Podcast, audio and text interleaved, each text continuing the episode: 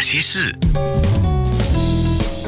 那些我们一起笑的夜，流的泪。哼，吴庆康的以毒攻毒第一系列是圆满告一段落了。刚刚有听众说，还小小的必须要调整一下自己的心态，因为它也是一种营养，精神的营养嘛，对吗？是，我觉得是精神很大的精神粮食。对啊，而且我一直这个阻断措施让我深深的体会到，又回到了我们原本讲的广播就是一个陪伴，像你这样说书也是一个陪伴的，尤其是那个对阶段很需要陪伴。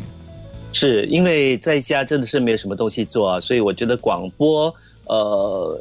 就是可能以前有一段时间，人家觉得哎，广播已经渐渐失去了它的魅力。可是我觉得在这个阻断措施期间，宅在家里，那个广播的魅力又重新回来了，而且现在多了视频呐、嗯，而且现在很多人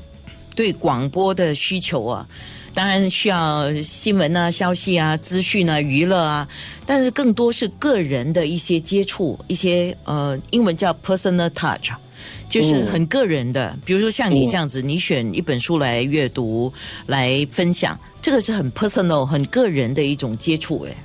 对是吗？可是我觉得这个个人的接触啊，当你发散出去之后，我觉得最大的一个呃乐趣就是呃还有欣慰的是，你觉得诶，原来自己并不是一个那么寂寞的人啊，以为只有自己喜欢看书，其实不是的，呃，还有很多人都很喜欢看书的，尤其是一些呃作者，还有呃一些。呃，平时你以为不会在只会关注社交媒体、不会再看书的一些听众啊，呃，我觉得他们的反馈都让我觉得，哎，这个节目是可以继续做下去，还是可以继续鼓励呃大家看书的。所以你找到了两个字叫共鸣。是是，啊，呃，也许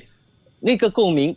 当然它可大可小，可是我觉得如果可以持续呃一直坚持做下去的话，我们可以慢慢把这个呃共鸣慢慢的去扩大，因为它就像一个涟漪啊，你慢慢会越散越大的。是嗯，那等于是一个呃熏陶了，我觉得应该是可以用这两个字。哎、是，那接下来八月份呢，新系列就是一周一次，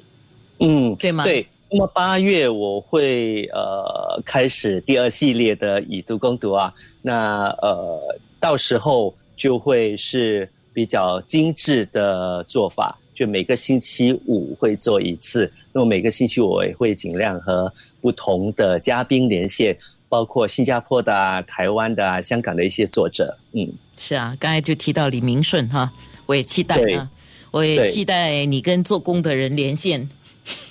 是 是，呃，还有就是文芳啊，嗯还有呃，就是上下品牌创办人呃蒋秋儿，他们都会和我连线。嗯，呃，记得帮我跟李明顺说一声哈。哎，是是，我会呃带他呃，就是先跟你讲，应该 OK。